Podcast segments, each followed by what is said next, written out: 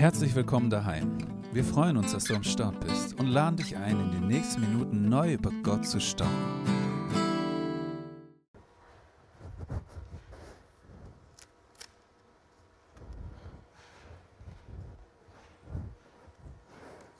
Genau, hoffen wir uns, dass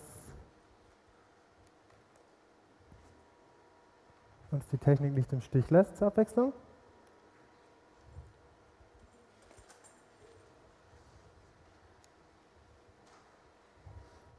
Okay, vielleicht doch.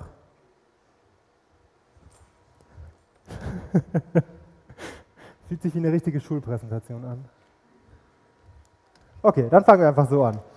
Ähm, genau, äh, ehrlich gesagt, mein erster Gedanke, als ich äh, gefragt wurde, neben äh, Gefühlen der Überforderung, ob ich sowas gewachsen bin, war Überraschung. Ähm, Wenn es um Wissenschaft und Glaube geht, dann äh, sind eigentlich die Themen, für die man immer gefragt wird, also zu denen ich auch schon mal gesprochen habe, äh, Evolution, äh, Galileo Galilei, Hexenverbrennung, Bücherverbrennung und solche Sachen. Um den Urknall geht es eigentlich fast nie. Das ist irgendwie nicht so der erste Gedanke, den Leute haben, wenn es um Glaube und Wissenschaft geht. Aber umso cooler, äh, dann beschäftigen wir uns heute mit dem Urknall. Äh, ein ja, wahnsinnig interessantes Thema, nicht äh, auch für die, die nicht unbedingt Spaß an Physik haben. Soll es geben, habe ich gehört. Äh, genau, mein Thema heute ist äh, Urknall, Zu Zufall versus Schöpfung. Ähm, genau, und äh, gerade wenn es um die Schöpfung geht, ich habe schon mitgebracht äh, meine außerordentlich alte Bibel, äh, auf die ich sehr stolz bin. Ähm, ja, wir kennen die Schöpfungsgeschichte ja eigentlich alle. Äh, alte Worte aus sehr alten Büchern, wie Gott unsere Welt in sechs Tagen plus Ruhetag äh, geschaffen hat. Ich glaube, ich muss es an der Stelle nicht wiederholen. Genau, ich hoffe, es klappt jetzt. Ich habe zum Einstieg nämlich noch eine zweite Schöpfungsgeschichte mitgebracht, die wir, glaube ich, auch alle kennen. Wenn die Technik sie mir einspielt.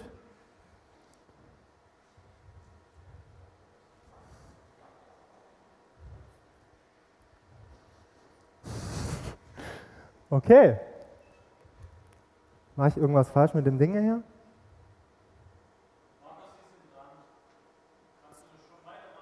Äh, ja klar, dann überspringen wir das erstmal.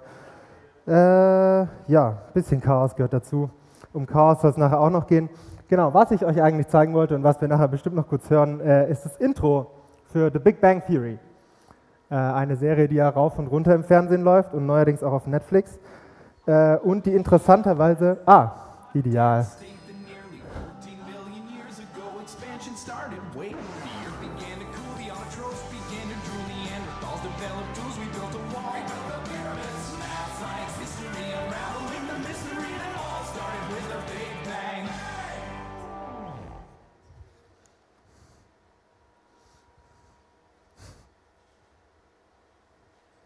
Genau, da sind wir.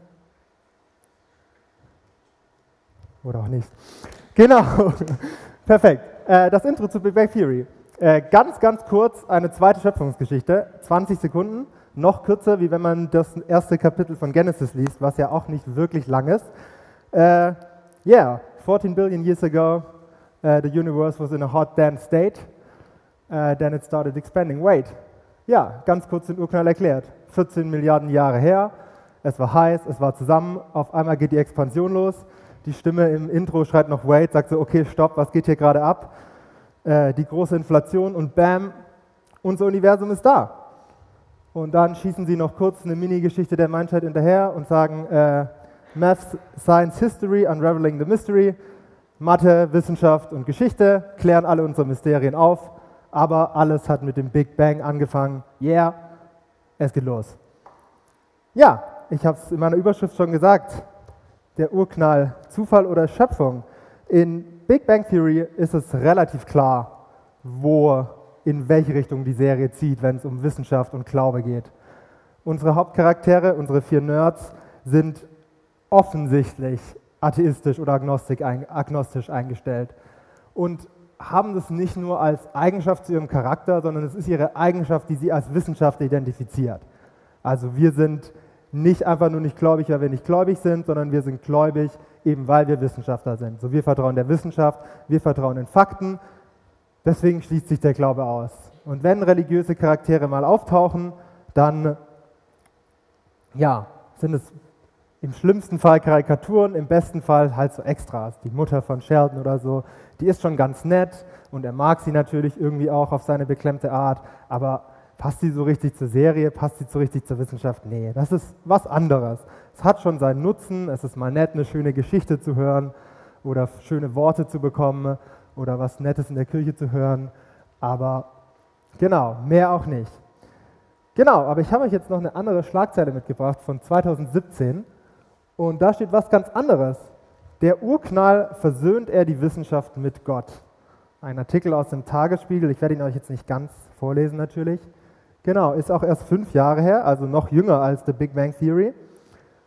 Genau, und das ist jetzt schon ein bisschen fraglich. Also ich meine, wenn der Big Bang zusammen mit Wissenschaft und dem allen, was dazugehört und nicht zum Glauben gehört, wenn das eigentlich ein Gegensatz ist, was uns die Serie jeden Dienstag um 14 Uhr auf Pro7, wenn es noch aktuell ist, als ich Schule hatte, kam es immer da, äh, erklären will, warum sollte dann jemand schreiben, und der Tagesspiegel ist jetzt wahrhaftig keine religiöse Zeitung, dass der Urknall Wissenschaft und Gott versöhnen sollte. Okay, klicken tut noch nicht. Genau. Und äh, Big Bang Theory ist sehr stolz darauf, dass sie äh, Physiker haben, die alle Formeln und Gleichungen und alle Aussagen, die ihre Charaktere treffen, immer wissenschaftlich 100% akkurat sind. Also es gibt keine Kritzelei an irgendwelchen Tafeln, es gibt keine Formel, es gibt kein Gespräch, was die Leute da untereinander führen, das nicht auf Herz und Nieren wissenschaftlich geprüft ist, um eben diesem Anspruch an Faktentreue und diesem Bild, was die Serie dann auch repräsentiert, mit ihren Charakteren gerecht zu werden. Jetzt hätten Sie, äh, kann ich hier suffisant anmerken, da ich auch Geschichte studiere, äh, vielleicht auch mal einen Historiker hinzuziehen sollen weil dann wäre Ihnen nämlich schon bei der Wahl von Ihrem Titel was aufgefallen. Und zwar hätten, wären Sie auf diesen Mann hier in der Mitte gestoßen. Ähm, oh, jetzt habe ich, das sollte nicht weiter, genau. Genau, äh, das ist ein Bild vom California Institute of Technology 1933. Äh, links seht ihr Millikan, ein bekannter Physiker. Wenn ihr im Physikunterricht mal Öltröpfchen ganzen, eine ganze Stunde lang beobachten dürft, dann dürft ihr euch bei ihm beschweren. Das ist sein Versuch. Äh, den rechts kennen wir vermutlich alle. Das ist Albert Einstein. Genau, und in der Mitte steht ein Mann, der ein bisschen fehl am Platz wirkt. Jetzt, äh, ich habe das Outfit schon oft gesehen, weil mein Papa eben Pfarrer ist. Und wenn es euch daran erinnert, wie manchmal Pfarrer oder Priester oder Prediger vorne aussehen, dann ist es überhaupt kein Zufall. Der Mann in der Mitte ist Priester. Er heißt Georges äh, Lemaitre, Lemaitre. Ich entschuldige mich bei Franzosen für die Aussprache. Genau, und Jean Lemaitre äh, ist ein sehr, sehr interessanter Charakter. Er hat gleichzeitig Mathematik, Physik und Theologie studiert, äh, hat in sowohl Mathe und Physik promoviert, also hat zwei Doktortitel. Und zwischen diesen beiden Doktortiteln war er am Priesterseminar in Rom und hat seine Priesterweihe gemacht. Also der Mann hat ungefähr drei Karrieren gleichzeitig gestartet und alle durchgezogen. Äh, ziemlich beeindruckender Mann. Und ja, äh, Lemaitre hat den Urknall entdeckt. Äh, kann man so ganz banal sagen. Er war der Erste, der aus den Fakten, die damals bekannt waren, aus dem System der Himmelskörper, wie bewegen sich unsere Sterne, wie bewegen sich alle anderen Körper im Universum, hat er geschlussfolgert, hey, es muss einen Anfang gegeben haben. Er hat es damals Uratom genannt und hat gesagt, am Anfang von allem gab es dieses Uratom und los ging's. Und als er damit ankam, ist er damit in der wissenschaftlichen Community erstmal richtig angeeckt. Zu dem Zeitpunkt war nämlich die sogenannte Steady-State-Theorie sehr heiß. Ähm, und die sagt eben, dass das Universum schon immer da war. Also die Idee ist, so, es gibt diese Grundvoraussetzung, Universum ist da und dann passieren darin Dinge. Und jetzt kommt praktisch ein katholischer Priester her und sagt, hey, nee, äh, hier Genesis 1 in der Luther-Übersetzung, die er als Katholik vielleicht nicht gelesen hat, äh, es werde Licht, das ist das Uratom. Es gibt das Uratom, das sagt, es werde Licht und dann geht alles los. Und davon waren viele nicht begeistert und einer seiner Kollegen hat äh, sich darüber oft öffentlich lustig gemacht und hat dieser Theorie deswegen den Namen Big Bang gegeben, als Spott.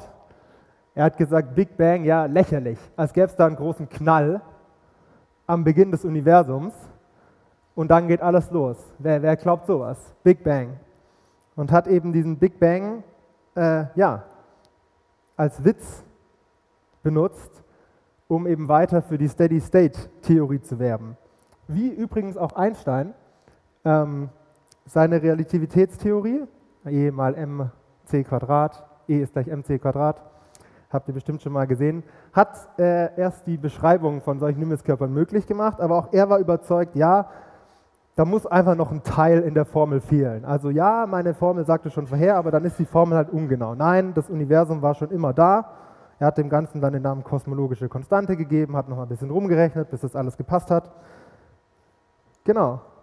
Glücklicherweise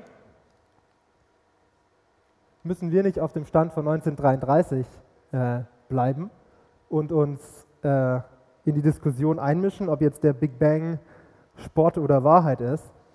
Äh, über die Jahre hinweg, äh, ja, hat sich das halt mehr oder weniger bewahrheitet.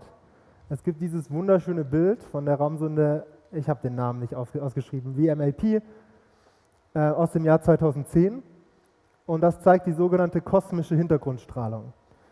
Und das ist praktisch überall im Universum, in jedem Stück Raum, wo wir gerade stehen, neben der Sonne, sonst wo in welcher Galaxie, herrscht überall eine gleichbleibende Hintergrundstrahlung von ungefähr 2 Kelvin, also 2 Grad mehr als der absolute Nullpunkt eigentlich sein müsste. Und die hat man schon in den 1960er Jahren zufällig entdeckt, 1991 das erste Mal fotografiert und 2010 gab es dann endlich das komplette Bild das hat die Form von unserem etwas abgeflachten Universum, äh, ja, die Hintergrundstrahlung des gesamten Universums. Und spätestens seitdem steht unumstößlich fest, es hat ein Event gegeben vor 14 Milliarden Jahren, was das alles gestartet hat. Da ist der Beweis. Sieht komisch aus. Äh, rot heißt, es ist ein bisschen wärmer, blau heißt, es ist ein bisschen kälter, aber alles schwankt so um ungefähr 2,7 Grad. Ja, Diskussion beendet. Die Steady-State-Hypothese ist abgelöst. Einstein hat noch zu seinen Lebzeiten gesagt, diese kosmologische Konstante einzuführen, ist seine größte Dummheit gewesen. Gut, dann könnten wir jetzt eigentlich schon halb einpacken. Weil ich meine, natürlich steht in der Urknallhypothese jetzt nicht genau das, was in Genesis steht, eigentlich überhaupt nicht. Aber die Kernaussage war doch, Gott hat diese Welt erschaffen. Und der Urknall gibt einen eindeutigen Beweis, dass es eben einen Anfang gibt. Und ja, das macht es mir jetzt, wenn ich mir den einfachen Weg suchen will, relativ einfach zu sagen, ja, das war Gott. Und ja, ich stelle mich in die Fußstapfen von Lemaitre, einem der genialsten Physiker, wenn ich sage, ja, es werde Licht, der Urknall, fertig. Und da mache ich mich zwar ein bisschen angreifbar, weil ich meine, was ist, wenn ein Wissenschaftler irgendwann mal nachweist, wie der Urknall tatsächlich abgelaufen ist? Ähm, aber da kann ich mich jetzt auf den Vorteil zurücklehnen, dass das vermutlich nie passieren wird. Die Temperaturen und die, ja, die allgemeinen physikalischen Gegebenheiten, die bei so einem Event mit dem Urknall an, eingetreten sind, die nachzustellen, unmöglich. Ähm, ich habe ein, um es ein bisschen anschaulich zu machen, ähm, ein Problem bei der Urknallforschung ist der sogenannte Ereignishorizont. Das heißt, wenn man die Mischung aus extrem viel Materie auf extrem kleinen Raum hat, was man ja bei einem Urknall hatte, wo alles anfängt, dann ist sie irgendwann so eng, dass keinerlei Information mehr daraus entfliehen kann. Also selbst wenn ich das erzeugen könnte im Labor, könnte ich praktisch nicht reinschauen, weil alles, was ich da reinschicke, bleibt da drin. Es kommt keine Information raus, kein Licht, kein Photon, keine Strahlung, nichts, was ich irgendwie auffangen könnte. Genau, und um das ein bisschen anschaulich zu machen, äh, jedes, äh, jeder Massekörper, jedes Stück Materie, das Buch, der Stuhl, ich, hat einen Ereignishorizont, nämlich einen Punkt, an dem er so eng zusammengedrückt ist, dass nichts mehr daraus entkommen kann. Und für die Erde ist der 9 mm, also ungefähr mein kleiner Fingernagel. Das heißt, um grob die Bedingungen darzustellen, die bei so einem Urplasma wie beim Urknall waren, müsste ich die gesamte Erde auf die Größe von meinem Fingernagel zusammenpressen. Unwahrscheinlich, würde ich mal in den Raum stellen. Genau, also, Anfang gut, alles gut. Wir können nie genau sagen, wie der Urknall stattfinden wird. Ähm, also kann, könnten wir uns darauf zurücklehnen und sagen, ja, es gibt einen Anfang, wissenschaftlich bestätigt. Ich sage, es war Gott. Niemand kann das Gegenteil beweisen. Das würde aber, würde ich sagen, keinen Frieden zwischen Wissenschaft und Glaube herstellen, sondern es würde uns in ein sehr altes Denkmuster rücken, wo vielleicht auch viele, sage ich mal, früheren Gottheiten herkommen. Nämlich, dass ich einfach sage, alles, was ich noch nicht ganz verstehe, schiebe ich einfach irgendeinem Gott zu. Ich mache Zeus zum Gott der Blitze, ich mache Poseidon zum Gott der Wellen, ich mache Baal zum Gott des Regens und ich mache eben Gott, meinen Gott zum Gott des Urknalls. Alles, was ich nicht verstehe, ist eben Gott. Aber dann würde es ja auch heißen, sobald ich das verstehe, wäre Gott nutzlos oder er wäre weg. Und wir wissen alle, dass dem nicht so ist.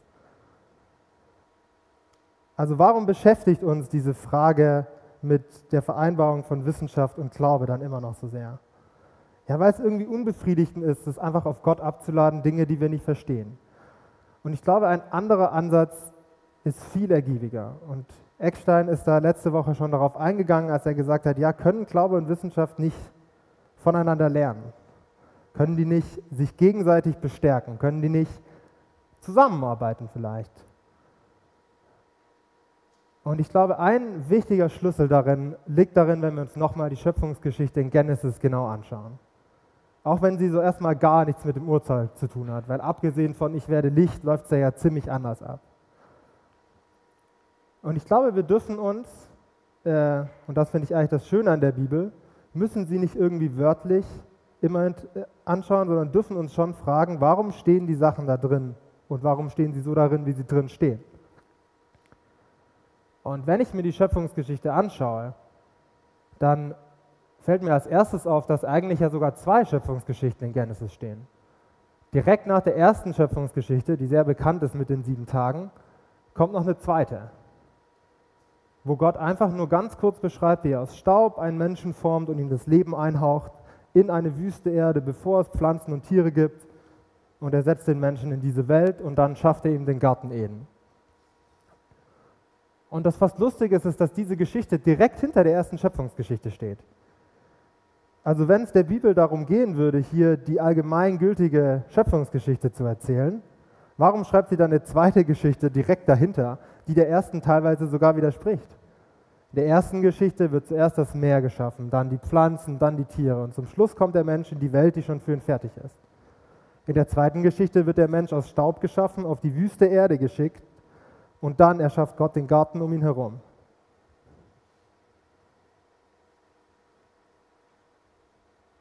Die Schöpfungsgeschichte hat nicht den Anspruch oder möchte nicht exakt beschreiben, wie die Erde entstanden ist sondern die Schöpfungsgeschichte möchte uns zwei Dinge sagen, die in beiden Geschichten sind und die für uns so viel wichtiger sind. Erstens, Gott hat diese Welt geschaffen. Und zweitens, er sagt, und siehe da, es war sehr gut. Erstmal ist ein bisschen Eigenlob, muss ich zugeben. Hat mich, als ich das erste Mal gelesen habe, ein bisschen daran erinnert, dass man sich früher bei manchen Lehrern selber äh, mündliche Noten geben durfte. Und wenn ich mir dann eine mündliche Note geben durfte, habe ich auch gesagt, und siehe da, es war sehr gut. Später hat man sich dann Punkte gegeben, da konnte man es nicht mehr so sagen. Genau. Für mich ist das der entscheidende Punkt in der Schöpfungsgeschichte. Und siehe da, es war sehr gut. Gott hat uns nicht einfach irgendeine Erde gegeben, er hat uns nicht irgendeine Schöpfung gegeben, er hat uns nicht irgendein Universum gegeben, er hat uns eine sehr gute Erde gegeben. Er hat uns ein sehr gutes Universum gegeben.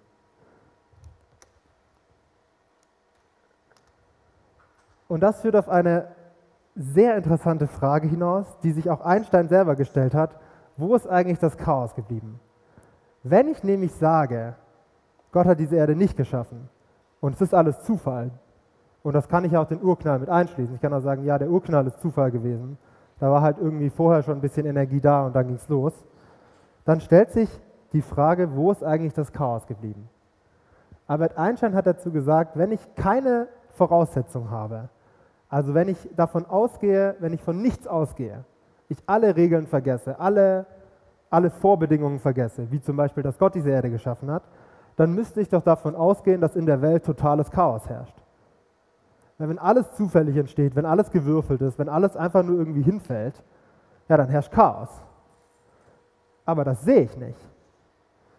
Und er sagt dazu, seit Newton die ersten Axiome aufgestellt hat, und damit meint er seine tolle äh, Gravitationstheorie, die Geschichte kennt ihr garantiert alle. Äh, er sagt wörtlich, seit Newton zum ersten Mal seinen Apfel fallen gelassen hat.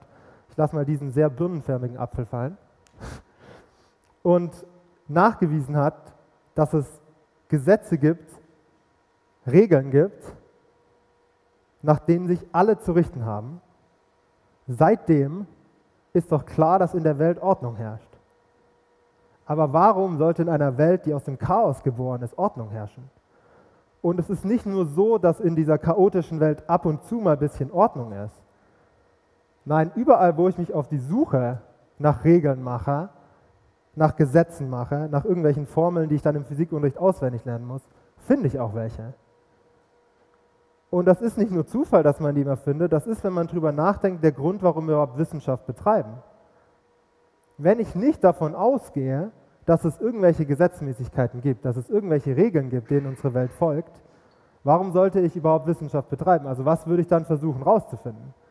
Wenn alles zufällig ist, wenn alles keinen Grund hat, wenn alles chaotisch ist, wenn alles Zufall ist, bräuchte ich mich nicht auf die Suche machen.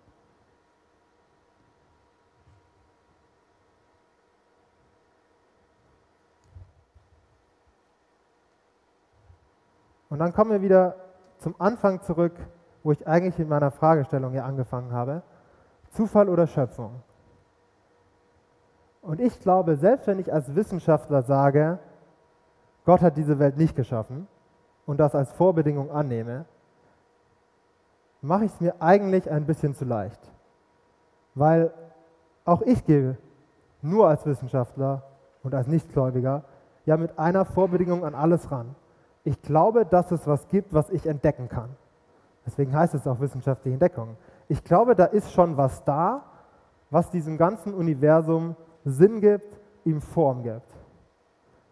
Ich glaube, dass es sehr gut ist. Und ich glaube nicht nur, dass es sehr gut ist, sondern ich glaube, dass es perfekt ist. Ich glaube, dass es für alles am Ende eine Antwort gibt. Die spannendste Frage in der Physik ist die sogenannte Theory of Everything, also die Theorie von allem. Und die Idee dahinter ist, dass es irgendwann gelingt, alle Kräfte in der Physik, inklusive der Gravitation, zu einer Theorie zusammenzufassen, die dann das ganze Universum erklärt. Und ich fand den Gedanken dahinter immer so faszinierend, weil es ja eigentlich schreit, ja, alles muss perfekt zusammenpassen. Weil wenn ich mich auf die Suche nach dieser Theorie mache, und manche Leute forschen da seit Jahrzehnten dran, und nicht irgendwelche Leute, geniale Leute, was für einen tiefen Glauben muss ich haben in darin, dass unser Universum sehr gut gemacht ist, dass ich mein ganzes Leben widme, um, ja, vielleicht arbiträre Kräfte irgendwie, irgendwie zusammenzuführen. In eine Theorie, die mir dann gleichzeitig erklärt, warum das Licht leuchtet mit den elektromagnetischen Kräften, warum der Tisch nicht einfach auseinanderfällt mit der schwachen Kernkraft und warum nicht jedes Atom sofort wieder zu Staub zerfällt, wie die schwache, Kern, äh, wie die schwache Kernkraft und ich damit alle Kräfte der Physik vereinen kann. Wie krass ist der Glaube von so jemand daran, dass Gott diese Welt gut geschaffen hat? Nun würde er es vielleicht anders ausdrücken. Er würde natürlich nicht sagen, dass er an Gott glaubt. Aber ich finde schon, da ist ein beeindruckender Glaube am Werk. Und das ist für mich der Punkt, wo ich merke, wie Glaube und Wissenschaft eigentlich super zusammenpassen. Und die Frage nicht ist, ob wir mit Wissenschaft Gott irgendwann begraben können oder ihn ersetzen können oder ob wir, wenn wir auf Gott vertrauen, die Wissenschaft gar nicht brauchen. Sondern die Frage ist, wie können wir das zusammenbringen, um ja, das Beste aus beidem hinauszuholen. Ich habe noch ein letztes Zitat für euch.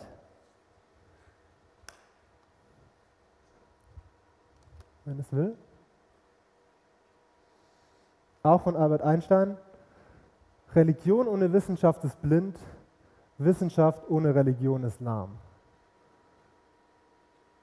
Und da liegt für mich nicht nur die Antwort in, auf die Frage, ob der Urknall Zufall oder Schöpfung ist, sondern da liegt für mich auch komplett die Antwort darin auf die Frage, wie können wir Glaube und Wissenschaft zusammenbringen. Religion ohne Wissenschaft ist blind. Eckstein hat es letzte Woche gesagt, wir dürfen unsere mentalen Fähigkeiten, wir sollen sie sogar einsetzen in unserem Glauben. Wir sollen kritisch nachfragen, wir sollen versuchen, neue Dinge herauszufinden. Wir sollen die Texte, die uns vorgesetzt werden, kritisch lesen, die Bibel, die theologischen Texte, die schon jahrhundertelang von Theologen geschrieben wurden. Wir dürfen uns kritisch mit ihnen auseinandersetzen, mit genau den Werkzeugen, die wir in der Wissenschaft lernen. Weil sonst ist unsere Religion blind. Sonst lesen wir irgendwelche Worte und stolpern hier durch die Gegend. Aber Wissenschaft ohne Religion ist genauso arm dran. Ohne die Gewissheit, dass diese Erde, dieses Universum gut gemacht ist und wir die Möglichkeit haben, mit unserem Geist das zu begreifen, diese Regeln herauszufinden, diese super Zusammenhänge zu entdecken, macht die Wissenschaft keinen Sinn. Aber mit beidem zusammen, dem Vertrauen darauf, dass dieses Universum gut gemacht ist und darauf, dass wir die Fähigkeiten haben, es zu entschlüsseln, dann kommt es zusammen. Glaube und Wissenschaft, Schöpfung und Urknall. Und ob wir dann in 20 Jahren, dann ist es auch scheißegal, ob wir in 20 Jahren entdecken, wie der Urknall tatsächlich abgelaufen ist. Ich meine, ich habe vorher gesagt, wie unwahrscheinlich ist es ist, aber hey, es sind schon verrücktere Dinge passiert. Vor 200 Jahren hätte niemand geglaubt, dass, ich, äh, dass wir mal auf dem Mond landen, wo man noch nicht mal geglaubt hat, dass es Flugzeuge gibt. Äh, vier Tage bevor das erste Motorflugzeug abgehoben ist, gab in der New York Times einen Artikel, wo sie gesagt haben, es wird noch eine Million Jahre dauern, bis das erste Flugzeug abheben kann. So lange würde es dauern, um alle Ressourcen zu sammeln, um einen Menschen tatsächlich von der Erde fliegen zu lassen. Im Endeffekt waren es vier Tage. Also, wenn ich sage, es ist unmöglich, dass wir je hinter den Schleier des Urknalls blicken, habe ich vielleicht recht. Vielleicht dauert es noch vier Tage. Aber das wird keine Auswirkung darauf haben, wie ich die Schöpfungsgeschichte lese, sondern es wird unser Verständnis für diese Welt, unsere Begeisterung für diese Welt nur verstärken. Und die Begeisterung, die wir erfahren dürfen, dass wir in einem Universum leben, was sehr gut gemacht ist. Und nebenbei persönlich mitnehmen dürfen, dass derjenige, der unser Universum perfekt geschaffen hat, auch uns geschaffen hat. Also vermutlich nicht weniger perfekt. Amen.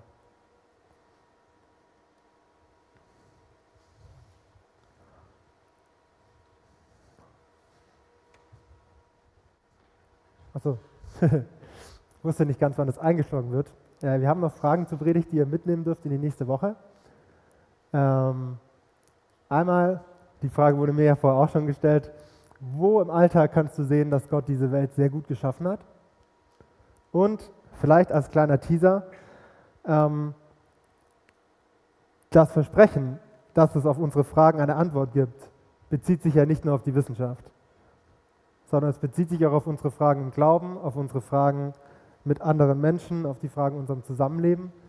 Deswegen vielleicht der kleine Ansporn, auf welche Fragen suchst du gerade noch eine Antwort? Und ja, die Ermutigung, sich auf die Suche danach zu machen, weil es gibt eine Antwort. Vielleicht nicht die, die wir erwarten und vielleicht nicht eine, die leicht zu finden ist, aber es gibt eine definitiv.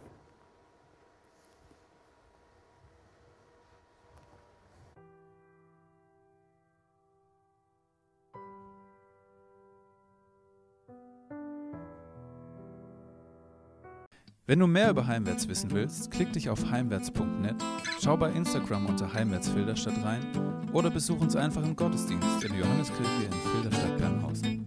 Guck doch mal rein.